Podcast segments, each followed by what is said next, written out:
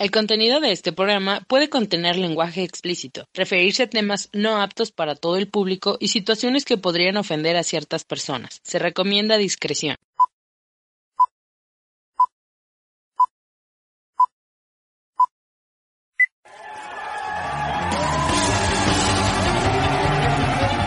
Sin miedo a vivir. Psicología, sexualidad humana y espiritualidad en forma irreverente, divertida y sin miedo a las palabras. Comenzamos.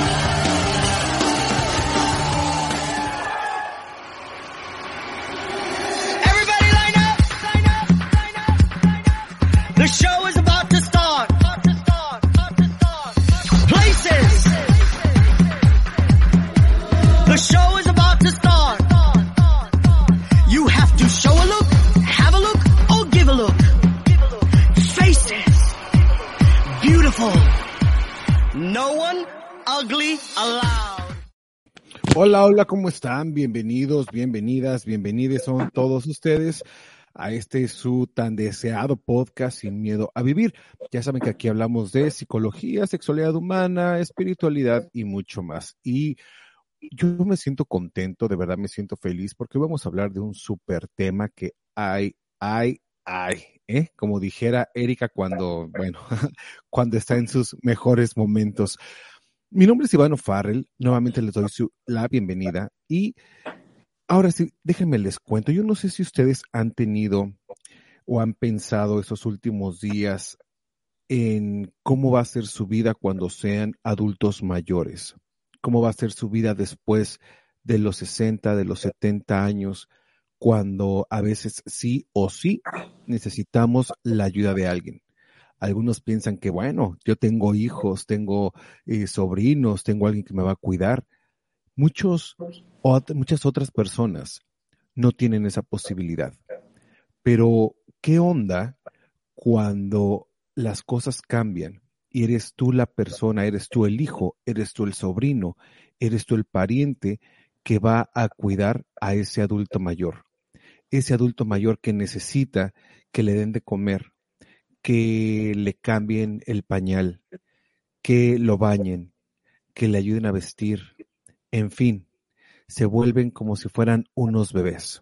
Y la vida de la persona que los cuida cambia de una manera impresionante, porque de repente tu vida ya no es tuya, solamente tuya.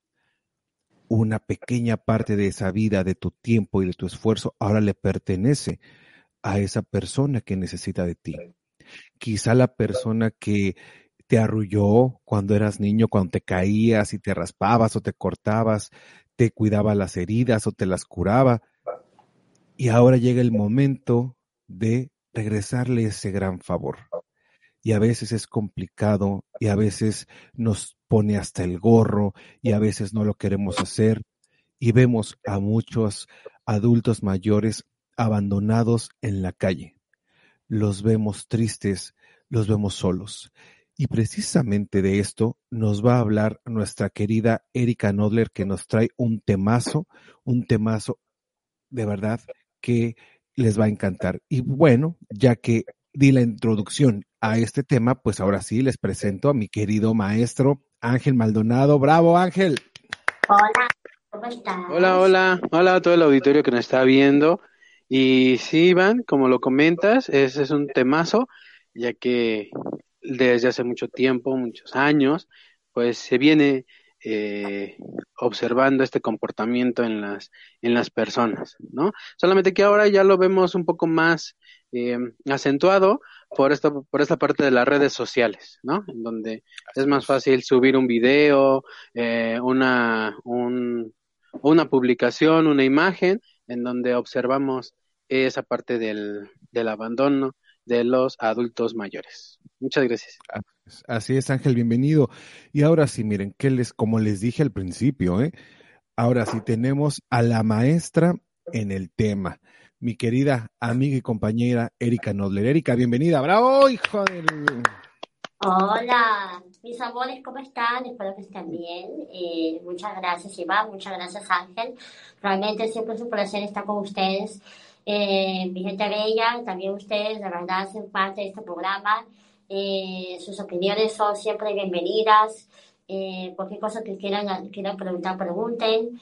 Y bueno, estoy muy contenta de estar aquí con ustedes. Compartan, porque es muy importante que otras personas también vean este programa, eh, porque realmente va a ser muy esencial, especialmente para las personas que estamos aquí cuidando a nuestros padres, a nuestros hijos que a lo mejor tienen algún tipo de discapacidad, eh, suegros, eh, cualquier persona puede estar cuidando a alguien en este momento, ¿no? Cualquier persona puede estar teniendo una dificultad en, en el momento en que realmente no se explican por qué les pasa a ellos, porque ellos están cuidando a esta persona y por qué y estas personas que las están cuidando dicen, pero ¿por qué tengo yo que depender de, de mi hijo, de mi hija, de mi suegra, de mi, de mi nuera?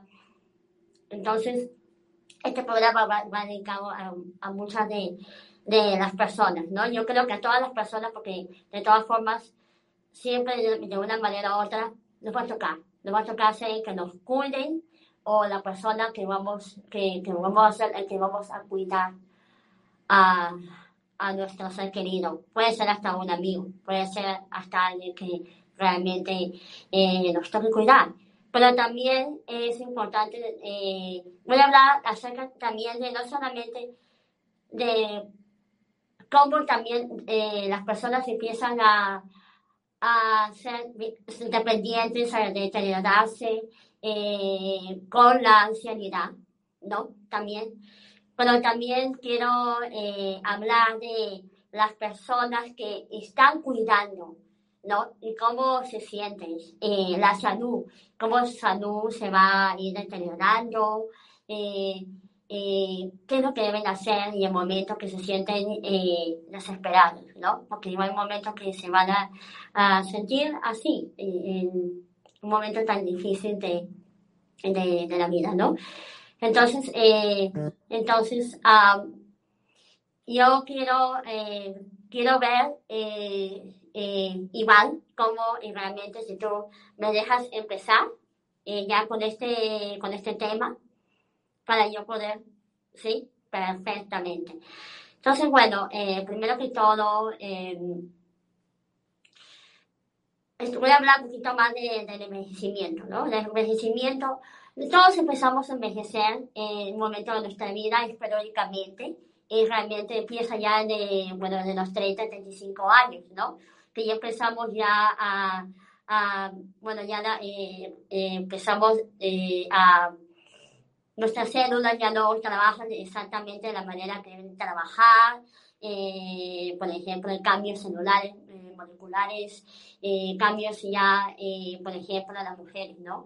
Que empieza a, reducirse el estrógeno, ¿no? Y eso conlleva a tener problemas también de los huesos y también de, también de los músculos, ¿no? Entonces, hay cambios también eh, hormonales y muchos tipos de cambios que empiezan a contribuir a este tipo de, de, ¿cómo se llama?, el deterioro de nuestra salud, de envejecimiento.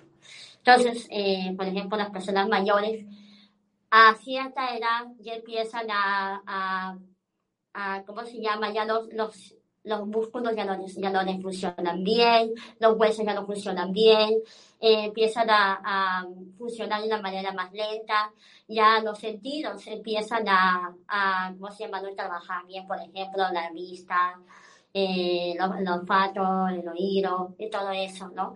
Entonces todo empieza a cambiar, ¿no? Ya los órganos ya no funcionan realmente de la manera que deben funcionar, ¿no?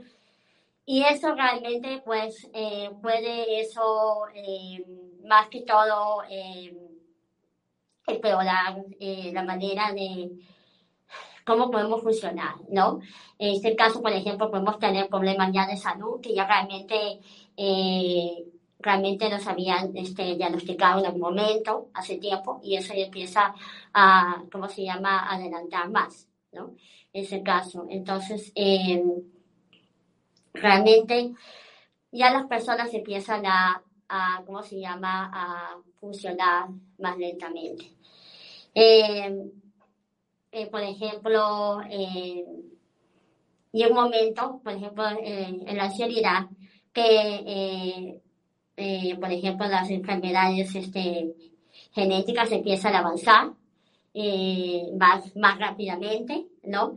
Y también eso pues puede, eh, puede tener mucho que ver con las decisiones que hemos tomado para eh, cuidarnos en algún momento, eh, por ejemplo, nuestras decisiones de salud y todo eso, ¿no? Entonces, eh, la falta de actividad y, bueno, la alimentación que hemos tenido en algún momento de nuestra vida, que realmente puede influir mucho en cómo eh, vamos a envejecer, ¿no?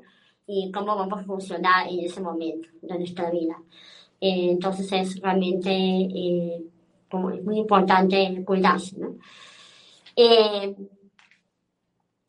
eh, para mí eh, ha sido muy difícil porque, por ejemplo, yo en este momento, y quiero hablar también un poquito de, de mi experiencia, ¿no? Eh, yo soy una de las personas que también he tenido que cuidar a una persona mayor. En este momento eh, estoy cuidando a, a mi mamá. Mamá ya tiene ya 83 años, ¿no? Y ella ha sido una persona muy activa también. Muy activa y ella ha trabajado y se ha, eh, ha sido una persona que ha eh, realmente hacía muchas cosas, ¿no? Eh, por el momento que, por ejemplo, dejó de- ya dejó de trabajar, ¿no? Como muchas personas, y ya eh, se empezó a retirar. Yo noté que también los cambios en ella, ¿no? Fueron porque ella realmente ya tenía ya una vida más sedentaria, que ella ya no, eh, ya no trabajaba, ya no salía mucho de casa, ya no hacía ejercicios, eh, entonces se sentaba más que todo como ya, como ver televisión y bueno, hacer cosas en la casa. Y yo siento que ahí ya empezó con la falta de actividad a, a ¿cómo se llama? A deteriorarse un poco, ¿no? Ya este, antes ella hacía las cosas eh, rápidamente, pero después ya empezó ella ya a, a ¿cómo se llama? A, a ser un poquito más lenta. Pero también fue por, por la falta de actividad, ¿no? Eh, ella comía bien, se alimentaba bien, pero eso realmente eh, creo que contribuyó mucho a eso, ¿no? También. Y también eh, se dice que, bueno, que ya ella ya no eh, podía, este, ¿cómo se llama?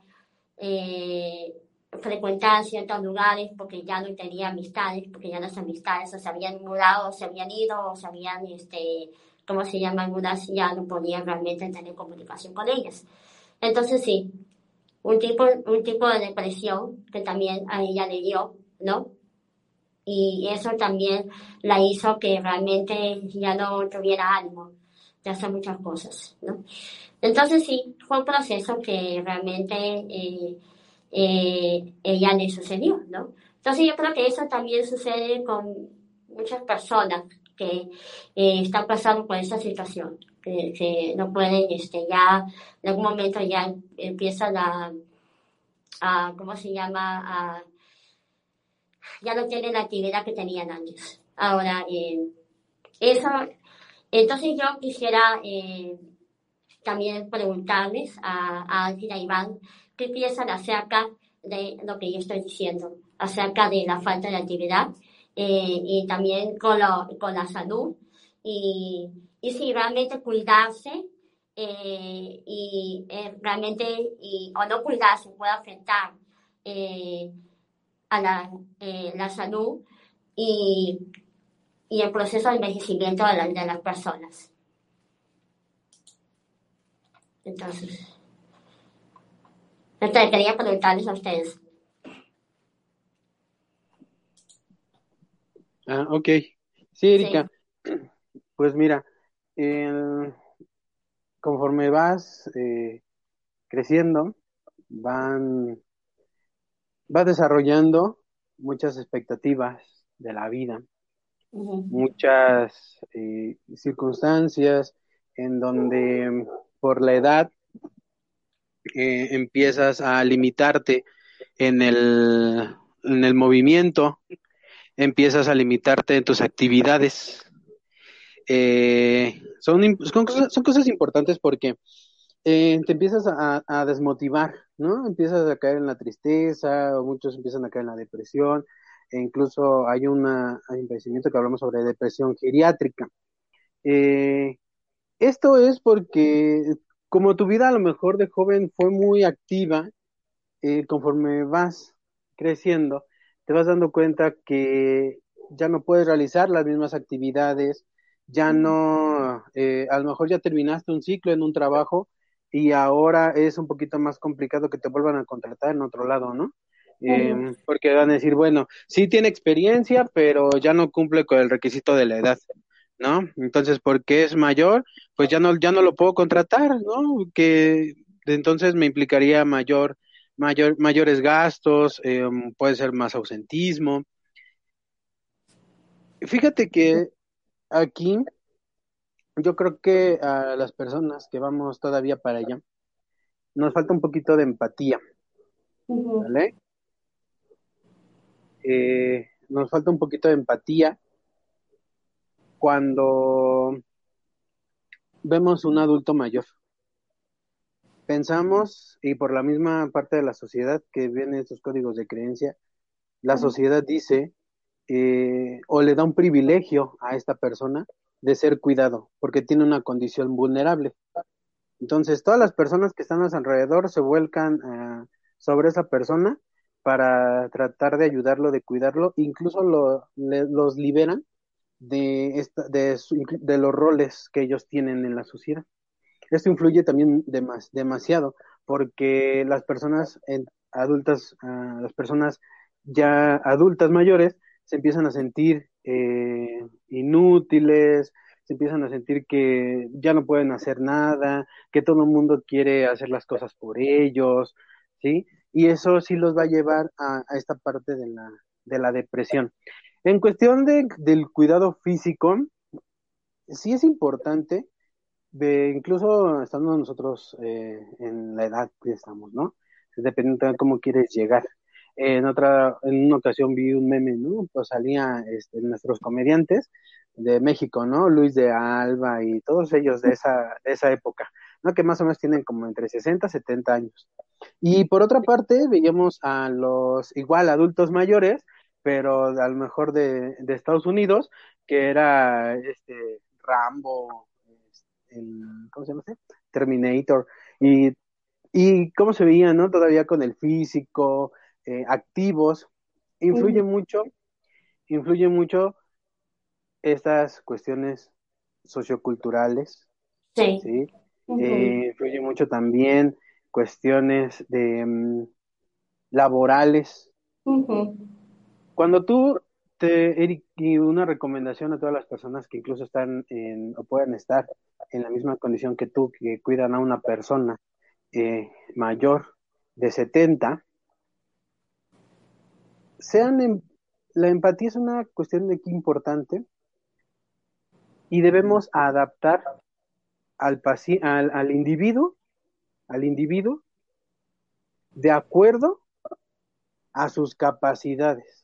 Todavía que empiece a realizar actividad, pero de acuerdo a sus capacidades. Si lo vamos a llevar a caminar, que camine de acuerdo a lo que él logre aguantar, a lo que él considere, ¿sí? Motivarlo. La motivación es una parte muy importante en la salud psicoemocional o en esta parte psicoemocional, ¿sí? La motivación. Que esta persona se sienta todavía útil, porque a veces eh, la persona quiere lavar, no sé, un, un, utensilio de cocina y las personas, no, no, no, deja ahí, deja ahí. Nosotros ahorita lo hacemos, tú ya estás grande, tú ya no puedes hacer cosas. Y, se queda así de, pero si todavía puedo, mira, todo despacio, pero puedo, ¿no? Es que se le empiezan a, a resbalar los, los vasos de vidrio, los platos. Bueno, ok, vamos a hacer algo. Lava los, lava, lava los utensilios, pero es lava estos y estos yo los lavo. ¿Qué te parece? Empezar a hacer acuerdos y esto le va a ayudar a esta persona a sentirse todavía útil. ¿Y Exactamente. sabes qué? Se va a disminuir, va a disminuir esta parte importante de la depresión, incluso de la de la falta de, de motivación, porque esta persona te va a decir, ah, entonces todavía puedo hacer algo, ¿no? Todavía puedo hacer cosas. Para algunas cosas, las, la familia dice, tú ya no lo puedes hacer, pero para otras sí puedes. Como por ejemplo, cuando te quieres ir de rumba, tienes a los hijos, ¿a quién se los vas y se los dejas? Sí. ¿No? Para esas, para, para esas cuestiones, esa persona sí tiene capacidad, pero por ejemplo, para lavar un traste, para atender la cama o para ir de compras, o incluso a enseñarlo con, con monedas que empiece a contar, ¿no? Que ayude a las actividades de la casa y eso le va a ayudar demasiado, ¿no? Una terapia ocupacional.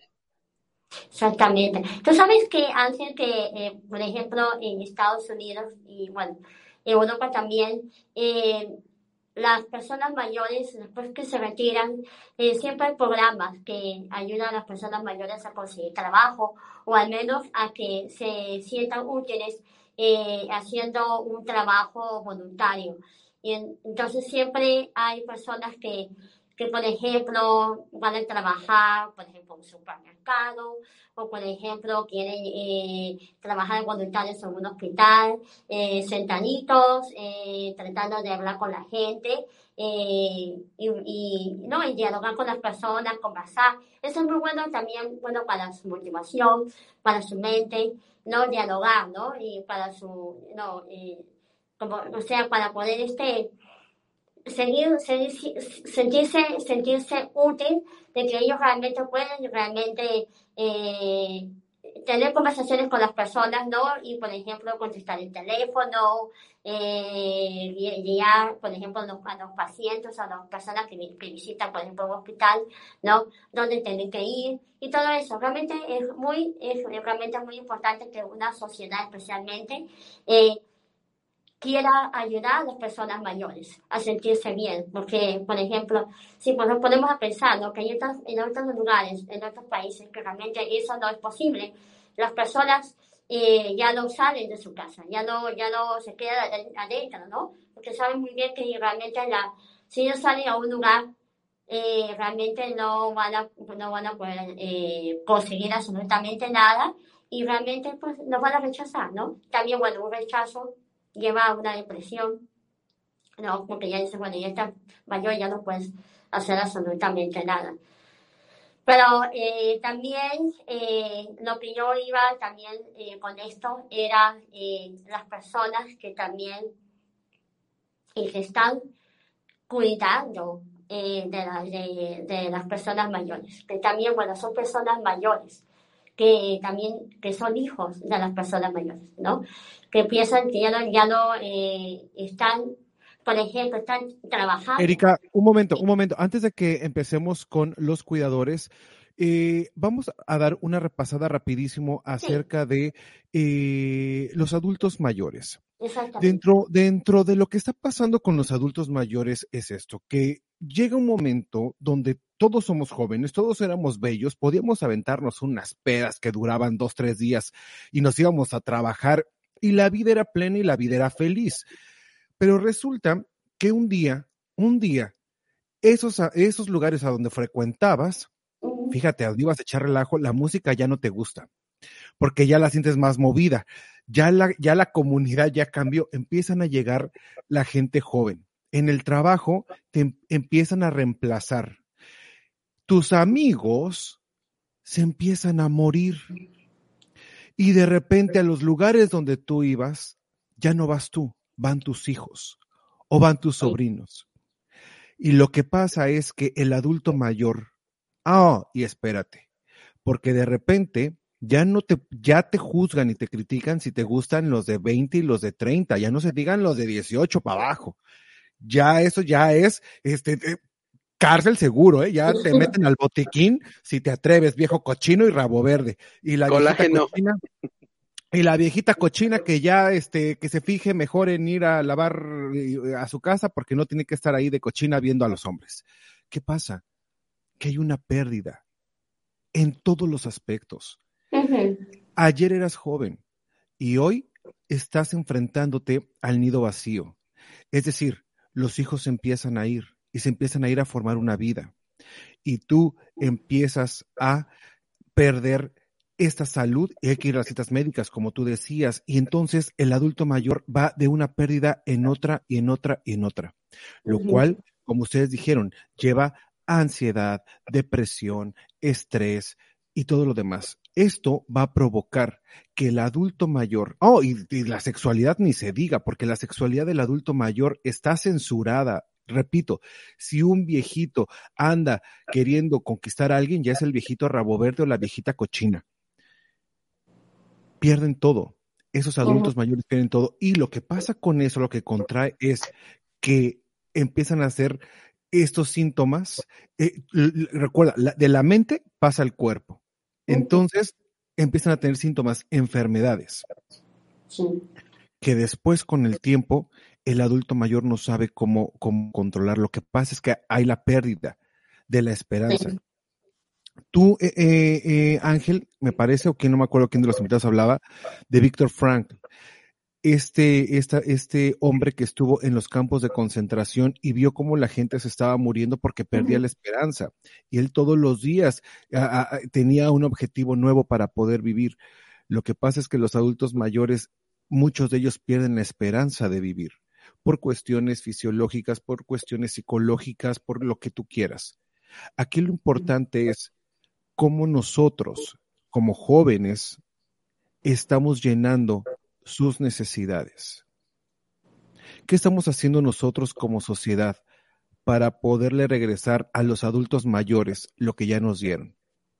Muchos tuvimos la fortuna de tener una abuelita, un abuelito maravilloso o maravillosa, que nos cuidó, que nos cocinaba, que nos abrazaba y que a veces fueron mucho más apoyo que nuestros propios padres. Eran los que nos daban escondida el, eh, nos daban escondidas el dulce, ¿no? O nos daban, o nos hacían la comida favorita y se sentían contentos y felices cuando nos veían llegar.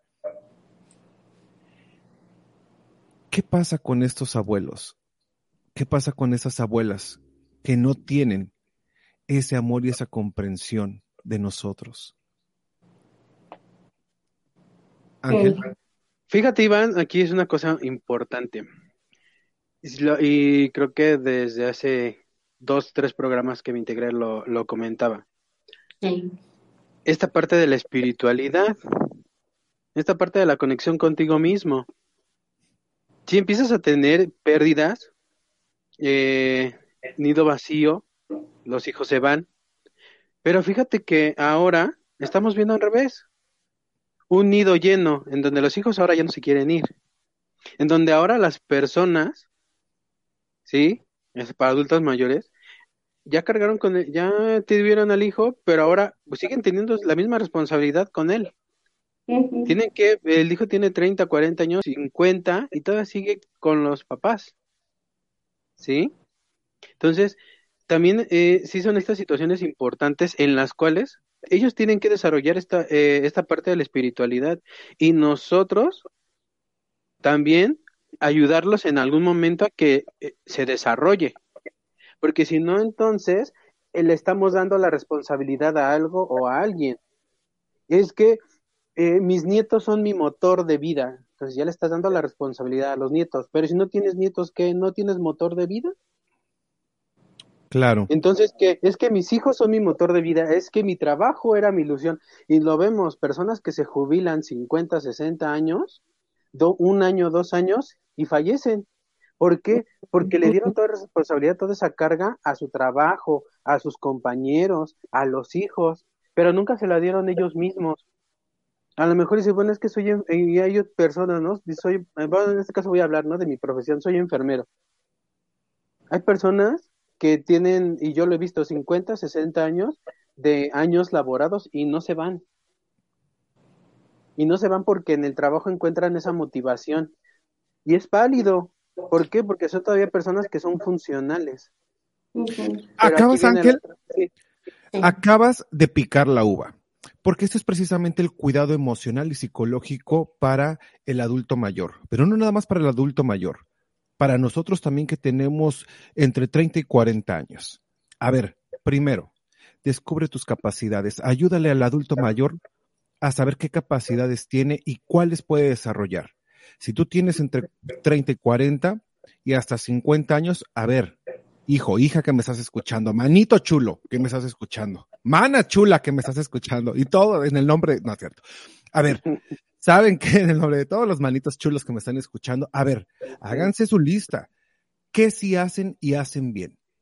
¿Cómo van a llegar a los 60 años? ¿Con qué capacidades ustedes cuentan? ¿Cómo están alimentando hoy por hoy el cerebro? Ojo, tienes que leer demasiado. Tienes que alimentar el cerebro con bajándole tremendamente a los aparatos electrónicos.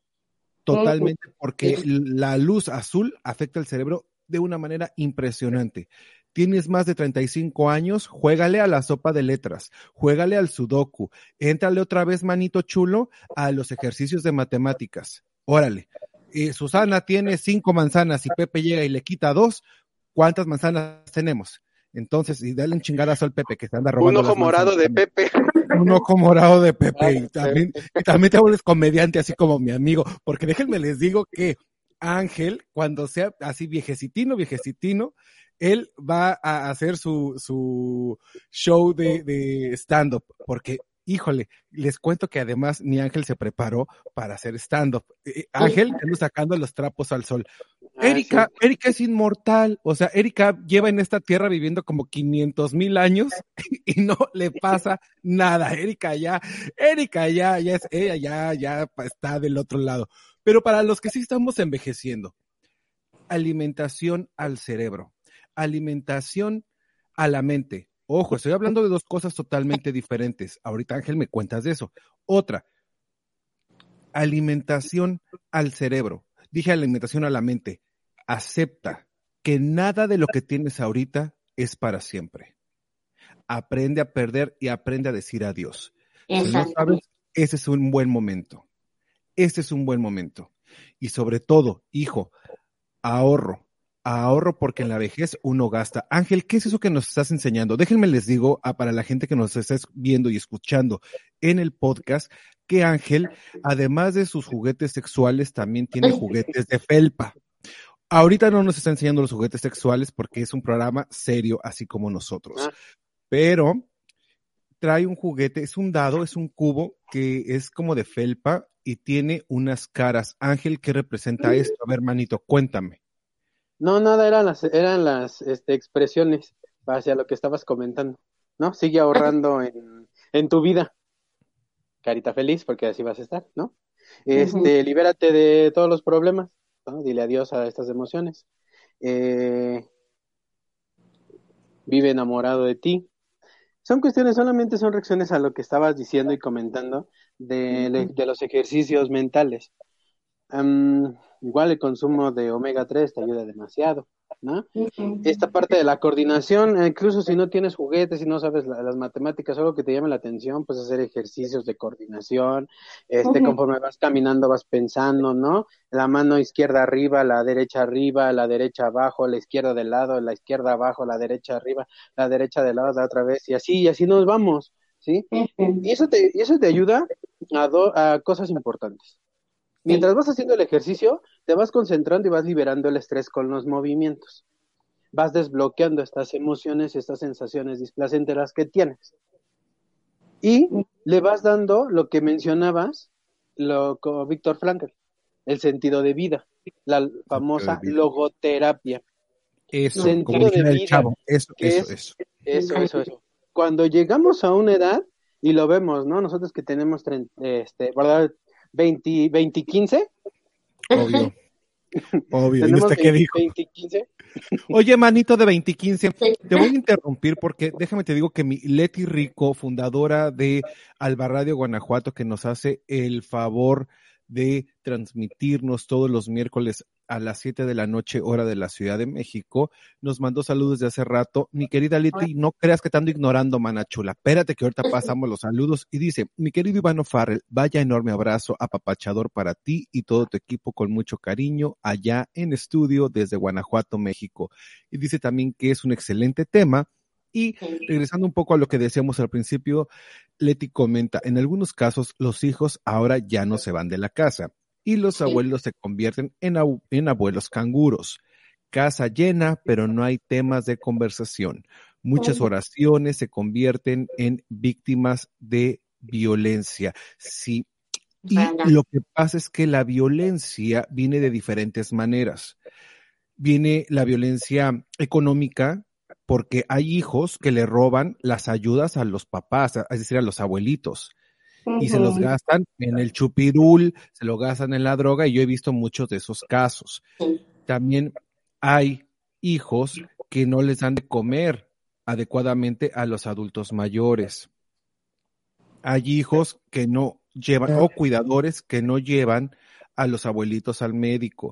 Y hay también quienes les dan pues sus cachetadas y eso, manitos chulos, eso no se hace.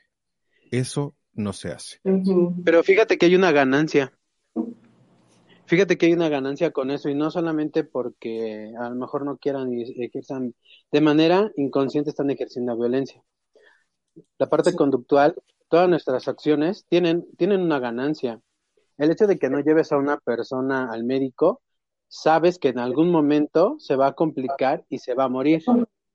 Y entonces todo lo que esa persona tiene, todo lo que esa persona a lo mejor juntó durante años de trabajo, toda esa parte de, eh, de los ahorros, eh, lo que lo, el patrimonio que logró hacer y porque el hijo creyó que porque el papá y la mamá trabajaban y él se lo merecía todo, porque papá y mamá así lo formaron, entonces, ¿cuál es, ¿cuál es el beneficio? O sea, no lo llevo al hospital, que se muera y obviamente todo va a ser mío.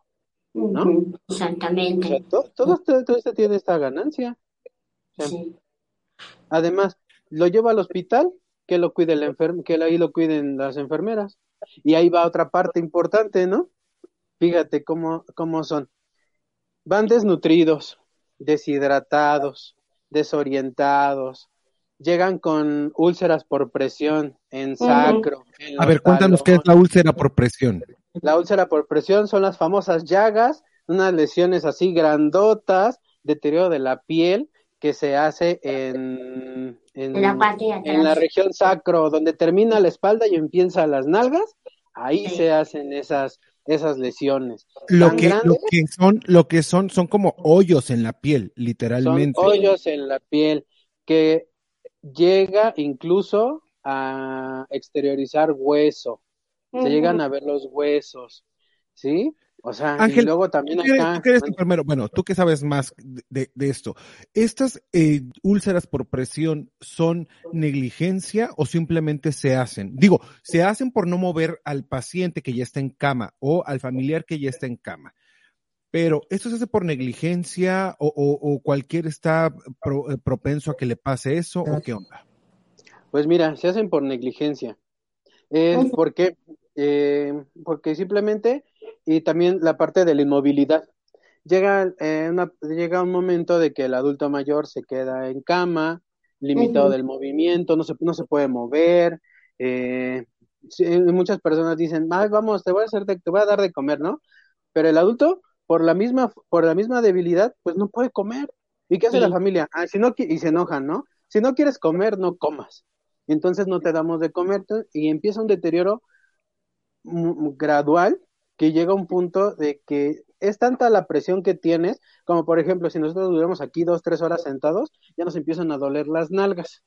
Entonces, ahora imagínense a una persona que dura ahí días y días y días sin moverse. Entonces empiezan a hacer, se llaman puntos de presión. Estos puntos de presión, ¿sí? Si nosotros presionamos nuestra piel durante mucho tiempo y la quitamos, vemos una zona enrojecida. Esa zona enrojecida, al, paso del tiempo, se va, se va a ir este, lastimando hasta llegar a la, el daño de la, de la capa superficial de la piel, que es la epidermis, y así hasta llegar a músculo y hasta, hasta el hueso. Y empezamos con un puntito así de chiquito y terminamos con unas lesiones así de grandes. ¿Se puede curar? ¿Eso, ¿Eso se cura, Ángel? ¿Es reversible? ¿La piel, eh, digo, ese, ese hoyo, porque son hoyos literales, ¿se, se vuelven a sanar? Sí, claro. Eh, obviamente va, eh, lleva un tratamiento integral y hablamos de la nutrición, hablamos de un tratamiento físico, donde empezamos a hacer ejercicios, por eso es importante la movilidad, ¿no? Y volvemos al tema. ¿Qué tan importante, al tema anterior, qué tan importante es hacer funcional, ¿sí?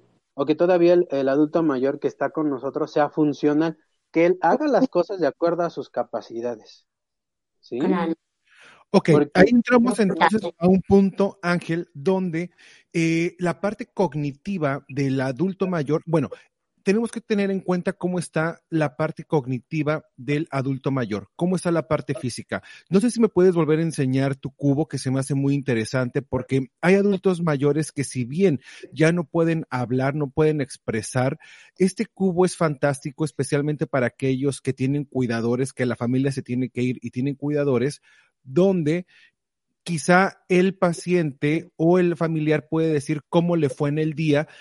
Eh, Ángel- a ver, les voy a explicar cómo es, cómo, qué es lo que tenemos ahorita en la pantalla. Ángel nos está mostrando, repito, un cubo de felpa donde tiene las caritas de los emojis que están representando emociones. Esos emojis están representando emociones y tenemos el enojo, la sorpresa, eh, como que el enamoramiento, eh, eh, el, el llanto y en fin, emociones básicas. Esto es genial y, y el comodín, que en algún video tuyo vi que el comodín se utilizaba, bueno, para hacer otro tipo de, de- expresiones eh, emocionales, si no me equivoco, Ángel. Esto le puede servir al adulto mayor para decirnos, si no habla y está consciente para decirnos cómo le fue en el hospital, cómo le fue con la cuidadora, cómo le fue con mi hermana que lo cuidó que, o que la cuidó, cómo se siente en ese momento. Ojo que lo que la boca no habla, el cuerpo lo grita. Y si el adulto mayor está reprimiendo emociones y sentimientos, seguramente va a somatizar. Somatizar es que todo lo que está aquí va a pasar al cuerpo. Entonces, con este ejercicio del cubo, el adulto mayor va a tener la posibilidad de expresar emociones y sentimientos de una manera más efectiva, por decirlo de esa manera. Ángel. Ahora, me gustaría tocar rapidísimo el tema de, ya hablamos un poquito acerca de los cuidados esenciales eh, psicológicos y emocionales que tiene el adulto mayor. Ya hablamos que si no se mueven hay úlceras por presión, que si bien son reversibles, imagínese usted, hágase un hoyo, no digo no se lo haga, pero imagínese usted que se hiciera un hoyo con algo en la piel y dígame si no le va a doler. Pero bueno, en general, el adulto mayor tiene que estar cuidado fisiológicamente, tiene que asistir a sus visitas médicas y sobre todo tienen que fijarse mucho con quién, con quién están esos adultos mayores. Pero hay una parte donde eh, que nadie habla quizá, Ángel, o que nos cuesta mucho trabajo hablar. Y esos son de los cuidadores, de nosotros como enfermeros. Yo, bueno, en este caso yo que fui enfermero, que eh, ver, ver sufrir a un paciente eh, ahí en la cama, porque muchos de ellos, no sé si, te tocó a ti, Ángel, verlos abandonados, verlos llorando porque sus familiares no llegaban a verlos. Y, en fin, ver a muchos otros cuidadores de que no viven, no tienen una vida por estar cuidando al familiar. ¿Qué onda? ¿Cómo actúa Ángel las emociones, la psique de los cuidadores? ¿Qué hay detrás de ellos? Mira, eh, como vuelvo, vuelvo a retomar, el, un adulto mayor enfermo, cualquier persona enferma, representa para la sociedad esta parte de liberarlo de su responsabilidad, liberarlo de todos estos roles y le da un privilegio, un privilegio de ser cuidado, de que ahora la persona ya no va a satisfacer sus necesidades de manera propia, sino la persona, va a, eh, ahora otra persona va a satisfacer esas necesidades. ¿Qué es lo que pasa a veces con los cuidadores?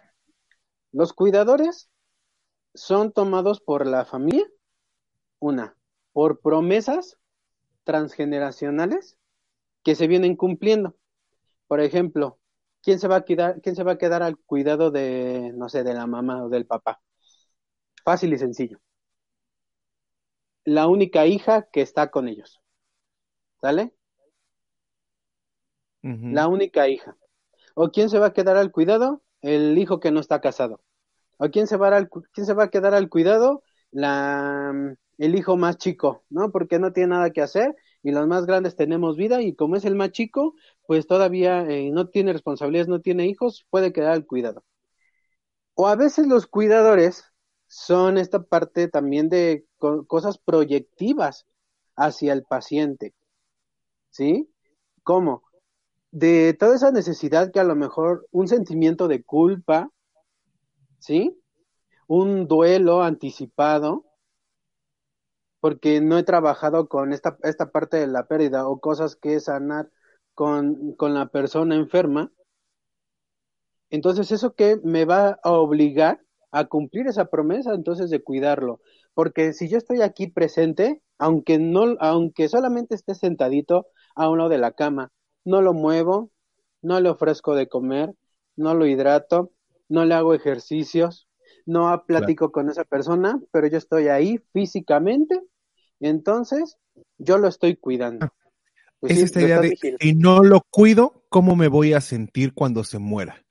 Exactamente, ¿No? por eso te digo, esa parte del duelo anticipado. Sí, a mí me gusta hablar también acerca de cuando la gente no tiene un proyecto de vida y de repente se encuentra con el enfermo y ese se vuelve el objetivo de vivir.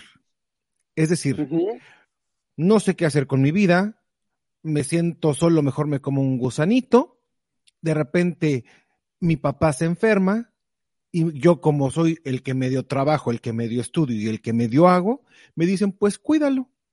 Y yo me vuelvo en el enfermero, en el cuidador, y entonces empieza a tener un sentido mi vida. Y a este tipo de cuidadores les da un pavor, un miedo que se muera el familiar. Y cuando se mueren, es un- una depresión enorme las que les da, porque no tanto por el, por el familiar que se fue, sino porque lo dicen, ahora, ¿qué voy a hacer sin ti? Fíjense nada más hasta dónde pueden, podemos generar estos lazos emocionales, estos apegos no sanos. Cuando nosotros estamos apegados a una situación de enfermedad o a situaciones negativas es porque algo positivo estamos encontrando, que podría ser de alguna manera una codependencia. Una codependencia incluso a la enfermedad. La diferencia entre la codependencia y la dependencia es yo dependo de que salga el sol, ¿no? Mi piel necesita la vitamina D. Dependemos, Ángel, de un trabajo, pero codependo del fulano que, que se va a alcoholizar y que me agarra de cachetadas, pero me dice que ya va a cambiar la próxima semana, ahora sí, porque ya va a ir a jurar ante la Virgencita de Guadalupe. ¿No? Dependo, codependo de la enfermedad de mi abuelito o de mi abuelita o de mi papá o de mi mamá, porque esto me da un sentido de vida. Exacto. Entonces, tenemos que estar bien en claros. De repente, no somos tan buenas personas como aparentamos, ¿eh? Porque entramos al autoengaño. Uy, yo me doy. O sea, jugamos el, el, el, acto mesiánico. Yo me doy porque soy bueno, porque no, no, no, espérate. Espérate, exacto. ¿Qué estás ganando a partir de esto? ¿Qué estás ganando a partir de este familiar enfermo? ¿A poco no, Ángel? Lo hemos visto y mucho tanto en psicoterapia como nosotros que somos enfermeros, manto. Porque, hijo, eh, mi amigo y yo estábamos en la escuela como, como la Nacasi y la Nacaranda. Allá cuando estudiábamos enfermería. Así es. Hace, ¿Cierto no lo vimos? Hace, hace poquito tiempo, exactamente 18 años, 20. Cállate la Callo. boca. Son, por eso te digo 20, 20 15. Y sí, fíjate, esta situación importante. Eh, el sentido de vida y la responsabilidad que le dan a la persona enferma a los cuidadores. ¿No? Todo lo que ya hemos estado hablando. Pero aquí viene otra cosa. Si el paciente, si el, si el familiar muere, toda la familia que, que le chorra la responsabilidad a esa persona que se quedó al cuidado de la, del, del, del, adulto, le van a echar la culpa. Pero si tú, si tú lo estabas cuidando, si nosotros te mandábamos dinero y tú lo estabas cuidando, pues sí, pero 24/7, ¿en qué momento esa persona do dormía? ¿En qué momento esa persona podía comer de una manera adecuada, porque un adulto mayor enfermo son muchos gastos, porque no solamente son cuestiones de alimentación, de terapia, también son cuestiones de medicamentos y de la y no solamente de lo que está enfermo ahorita, sino de las em, enfermedades adjuntas que ya tiene. Porque eh, sí puede ser que a lo mejor tenga cáncer, pero tiene diabetes y padece hiper- hipertensión arterial, Claro. ¿no? Y no solamente tiene diabetes y a lo mejor el cáncer, sino ahora ya tiene, ya padece anemia. Y ahora llevarlo a un hospital me va a salir carísimo. ¿Por qué? Porque si lo llevo, ah, vamos a poner el ejemplo, si lo llevo a un hospital público, no lo van a atender, lo van a dejar morir, mi familiar llegó bien. ¿Y cómo puede ser que a la media hora, una hora, ya me lo entreguen muerto? Pero incluso a nosotros nos tocó muchas veces eh, las- los familiares muy arregladitos, muy acá, ¿no? Muy, Sí. muy, muy bien arregladitos. Y el familiar y, y el paciente en silla de ruedas, Encogido, le, le movías su, su brazo para poder tomarle la presión y le dolía. Le moví, le estirabas, tratabas de estirar las piernas y dolía. ¿Por qué? Porque ya esa posición la había mantenido durante mucho tiempo, Exactamente. ¿sí? Y entonces dicen, es que nadie nos enseñó cómo cuidarlo. Y a una compañera, me acuerdo que Y regañó dijo, hay a algo la- que se llama sentido común. Regañó a la, compa- a la, a la paciente, a la, a la nieta, y le dijo, o sea, si tú te quedas ahí 24 horas acostada en tu cama, ¿qué sientes? Al principio siento rico porque estoy descansando, pero después, no, pues me levanto porque me dolió la espalda. Y entonces, una persona que se queda ahí 24/7 en una cama, ¿tú crees que no le va a doler la espalda? Por supuesto ¿Tú que sí. crees que no va a tener ganas de ir al baño? Y todavía se hacen lesiones asociadas a la humedad, al sudor, porque tampoco los bañan. No, es que está muy pesado, ¿cómo lo voy a mover yo solo?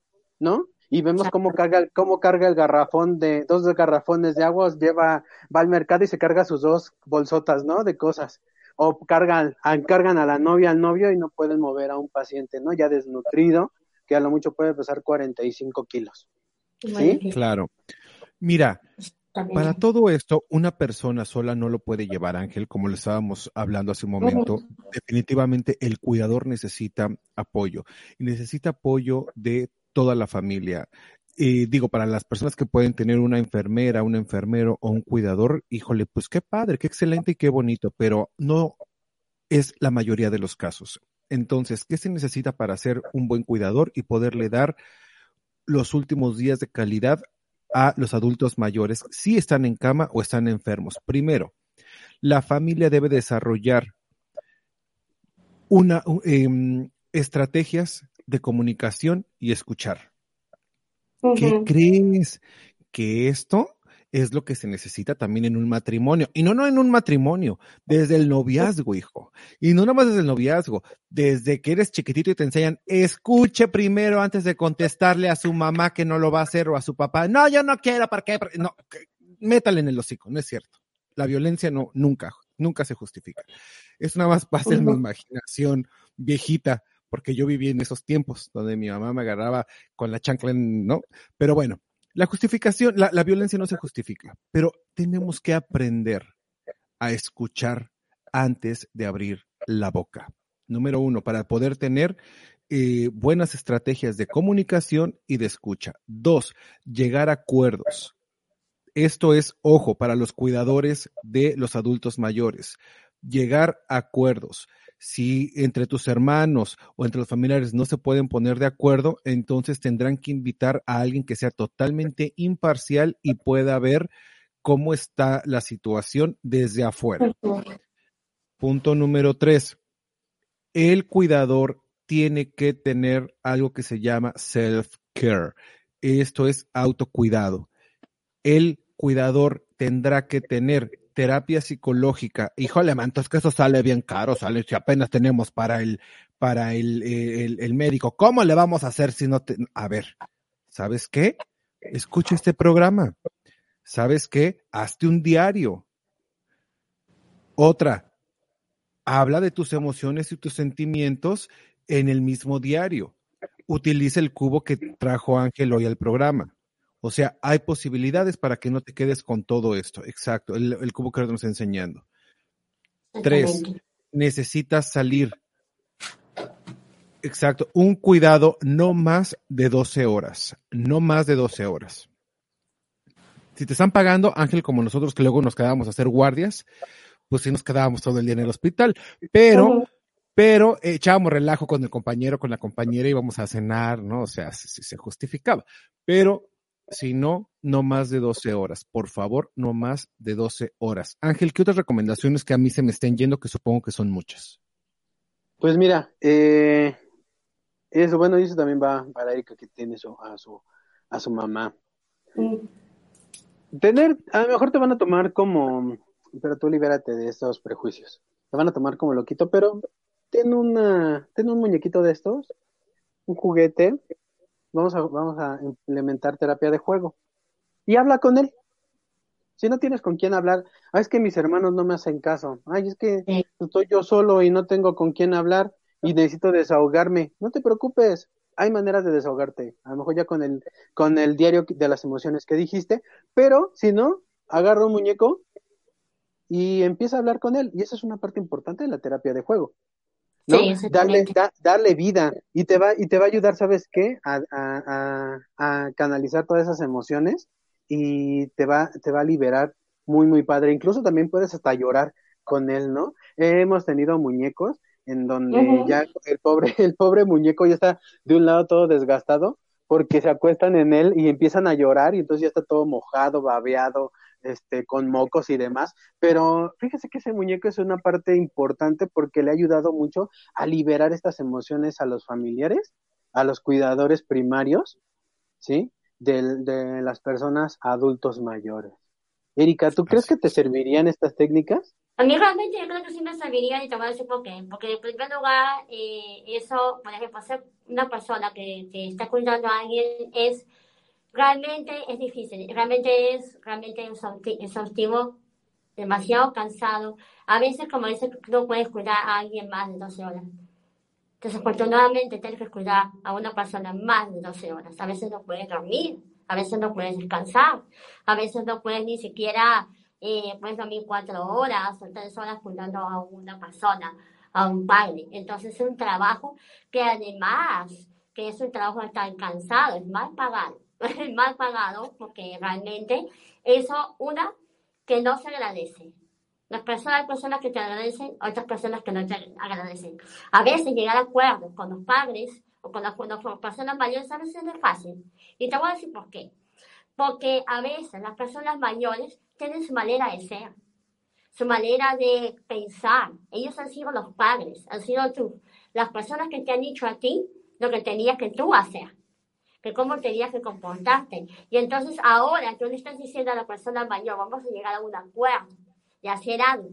Pero a la hora de la hora, él te va a decir, no, esos son mis acuerdos, eso es lo que yo hago, yo eso es lo que, lo que, lo que mando, yo quiero que tú ahora me lleves al baño, quiero que tú ahora me, me ayudes a hacer esto, porque yo estoy pensando en ti, estoy pensando en mi yo, y tú tienes que obedecerme. Entonces, así es realmente a veces un acuerdo con una persona eh, mayor, a veces, ¿no? Entonces, ¿cómo, ¿cómo vas a comer, por ejemplo, no? Te voy a dar de comer. Vamos a darte de comer. Te voy a dar de comer porque realmente no puedes comer muy rápido porque te puedes ahogar. Tienes que realmente, no puedes moverte sola, no puedes pararte de la cama, no puedes caminar porque te puedes caer. No, no, no, no, no. Yo lo voy a hacer porque yo realmente lo voy a hacer. Eso, todas estas cosas que realmente te llevan a una situación que te realmente de frustración, que realmente no sabes ni qué hacer. Y entonces es muy Ahí importante, el como momento- te digo, hablar, este, como por ejemplo, desahogarte. El desahogo es muy importante. Lo que estabas diciendo tú, Ángel. Desahogarte, por ejemplo, con un muñeco. A veces con un gatito, con una mascota, con algo que realmente te ayude. Eso es realmente muy, muy importante. Pero también... Erika, te voy a interrumpir eh, un poquito, te voy a interrumpir un poquito porque en esa cuestión, justo en esa cuestión, ahí hay que aprender también cómo poner límites con el enfermo, límites sanos. Al Ajá. enfermo no le haces todo. identificas qué sí puede hacer y no le quitas responsabilidad.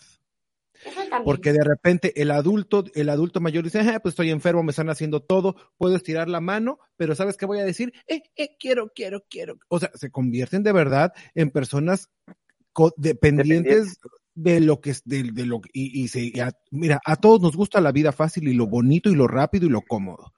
Si tengo quien me lo haga y gratis, pues ¿por qué no?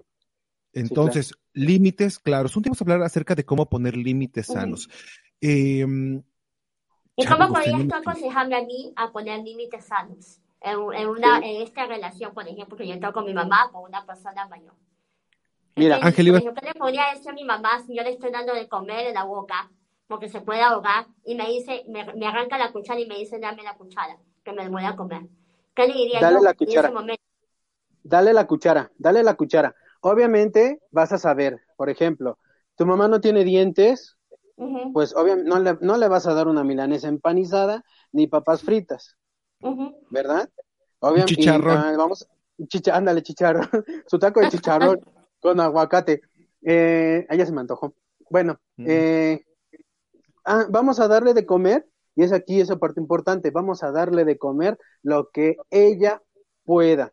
Verdura cocida que ella pueda masticar de una forma importante, la voy a colocar en cuadritos pequeños y si ella me dice, dame la cuchara porque yo quiero comer sola, aquí está la cuchara y tú comes sola. Obviamente te voy a estar vigilando que no te me estés ahogando y que la mastiques bien. O sabes qué, a lo mejor ya te voy a hacer papillas, Ajá. ¿sí? O por ejemplo, si ella se quiere levantar y así de, no, yo me quiero levantar, bueno, ok, ok, levántate tú, a ver, levántate, incorpórate, no, pues ayúdame, ¿Qué, ¿en qué quieres que te ayude? A ver, dame la mano, ok, a ver, dame la mano, agárrame de la espalda, te agarro de la espalda, y a ver, ahora yo me giro, yo me giro, yo me giro, y ahí está, y ya se sentó, ya se, ya se sentó la persona. Y para ellos, para ellos es un logro, para Sí. ellos es un logro, y tú le dices, eh, bien, lo lograste, ok, ahora, ¿te quieres levantar? Sí, a ver, vamos a levantarnos un poquito, vamos a levantarnos, viene, viene, viene, vamos para arriba, para arriba, para arriba, quebrándose, quebrándose, vamos, tú puedes, ánimo. Y entonces la persona lo va a hacer y tú aquí ya, ya estás haciendo una parte importante, ya estás haciendo, ni siquiera estás haciendo acuerdos, estás dándole la responsabilidad a ese individuo, pero obviamente tú estás vigilando hasta qué punto esa persona puede lograrlo. Como te digo, al final les quitamos o les queremos quitar sus roles, les queremos quitar su responsabilidad de que ellos hagan las cosas por sí solos. Y es algo que no tienes que hacer, no le tienes que quitar su responsabilidad de lo que ella quiere hacer. Si ella se quiere incorporar, ayúdala a incorporarse. Si ella quiere comer, ayúdala a comer. Eh, Si te, te pide la cuchara y se enoja, dale la cuchara. O sea, lo de menos es que se ensucie, la limpias o le das una toallita o le das algo y esa persona se limpia sola. No, termina embarrándose más como niño, pero tú ya le quitas. A ver, aquí te ensuciaste, ¿no? Allá. El chiste es de que esta parte el adulto se siga sintiendo funcional. Útil, no siente- claro. exactamente, útil. Si ya no se siente útil, se va a quedar ahí sentado y hazme todo, ¿no? O sea, yo soy tu papá, tú hazme todo. No, es incorporarlo a la sociedad todavía, con, con sus capacidades. Exacto, exacto. Eh, a ver, chavos, chamacos, manitos chulos, nos tenemos que ir, pero entiendo yo que el psicólogo, el psicoterapeuta es caro, entiendo yo que a veces no se puede, pero siempre hay esta opción. A mí de verdad que me causa como risa cuando les pregunto, oh, pero ya escuchaste el podcast. Yo tengo, tenemos un podcast acerca de este tema específico. No, es que yo no tengo tiempo, no. Y yo, mm, ¿no tienes tiempo de meterte a bañar y poner el celular y estar escuchando en lo que te bañas? ¿No tienes tiempo de continuarle mientras te vas al baño y te sientas unos 10 minutos? ¿No tienes tiempo mientras vas en el camión? Hijo, no quieres. Es que Si si, tú no, eres de se pierde la canción del cuco y no le cuentan el ritmo a la tallada. No no, bueno, a ver, aquí te lo vamos a decir cantando. Si no quieres, porque posibilidades hay, no nada más este podcast, hay muchos más, ¿eh? y, y- y de todos los tonos y de todos los sabores. Si tú no quieres, no podemos hacer más nada. Yo en la, en la tarde le dije a un paciente, le dije, mira, ¿sabes qué? Yo soy aquí para acompañarte en el camino, pero yo no puedo hacer el trabajo que a ti te corresponde. Porque si tú no quieres, aunque yo sepa cómo hacerle, no te va a funcionar. Lo mismo te digo a ti, no puedes pagar el psicólogo, no puedes pagar a alguien con quien platicar. ¿Sabes qué? Escucha los podcasts, están al alcance. Haznos preguntas, haz que este programa valga la pena, que este podcast valga la pena. Y somos aquí tres especialistas en la salud mental, en la salud sexual y en la salud física.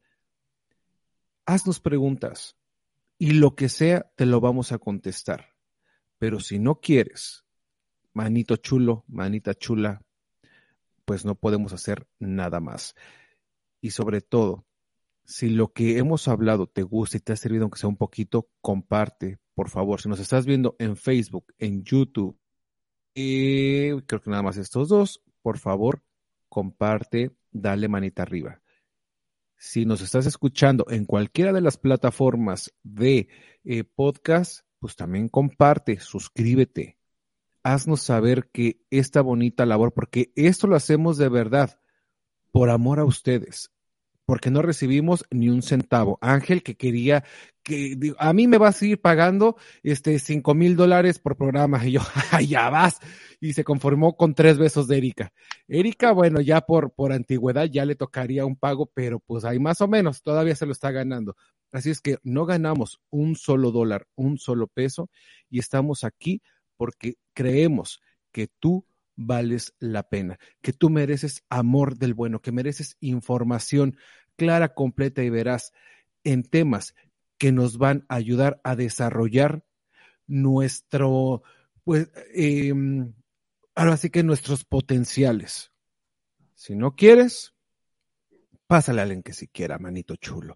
Nos tenemos que ir. Muchísimas gracias. Próximo tema, un temazo nos va a traer mi querido Ángel, pero temazo, ¿eh? Así es que por favor, por favor, espéralo, sintonízanos. Ángel, muchísimas gracias por haber estado aquí. Nos vemos eh, la próxima semana. Claro que sí, no, al contrario, gracias a ustedes por estar aquí con nosotros. Eh, gracias a Erika por darnos esta oportunidad de este tema tan importante eh, que a lo mejor muchas personas lo viven, pero pocos se, atreven, se atreven a expresarlo. Nos vemos dentro de ocho días con un tema de parte mía. Exacto. Erika, muchísimas gracias hasta Puerto Rico, la isla del encanto, donde mi amiga ahora ya se fue a vivir, pero eh, promete regresar pronto si no se la traga un tiburón. Entonces, Erika, Hola, eh, bueno, de todo, primeramente, me encanta estar en este programa con ustedes. desafortunadamente, disculpen todas las técnicas que tuve, se fue la luz, eh, un, aguacero, y se fue la luz completamente, y ahora está regresando un poco puesto el, power aquí. Eh, entonces, pues era difícil. Eh, pero bueno, aquí eh, me encantó estar con ustedes, y bueno, pues este, ya nos vemos la próxima semana, y me voy a acordar del osito, y voy a llorar con él. Así es, Erika, muchísimas gracias. Tú nomás recuerda qué cosas suceden con el apagón. Así es que Erika ya tenía los ojos chuecos del placer que le dio esa falta de luz. Chamacos, muchísimas gracias. Me despido. Eh, los quiero mucho, de verdad, los quiero mucho. Cuídense. Nos vemos, nos escuchamos la próxima semana. Te mando un besote con amor del bueno, con amor que tú te mereces. Nos vemos, nos escuchamos la próxima semana. Tu amigo cómplice de ruta, Ivano Farrell. Un besote. Bye bye. Hoy puede ser un gran día y mañana también.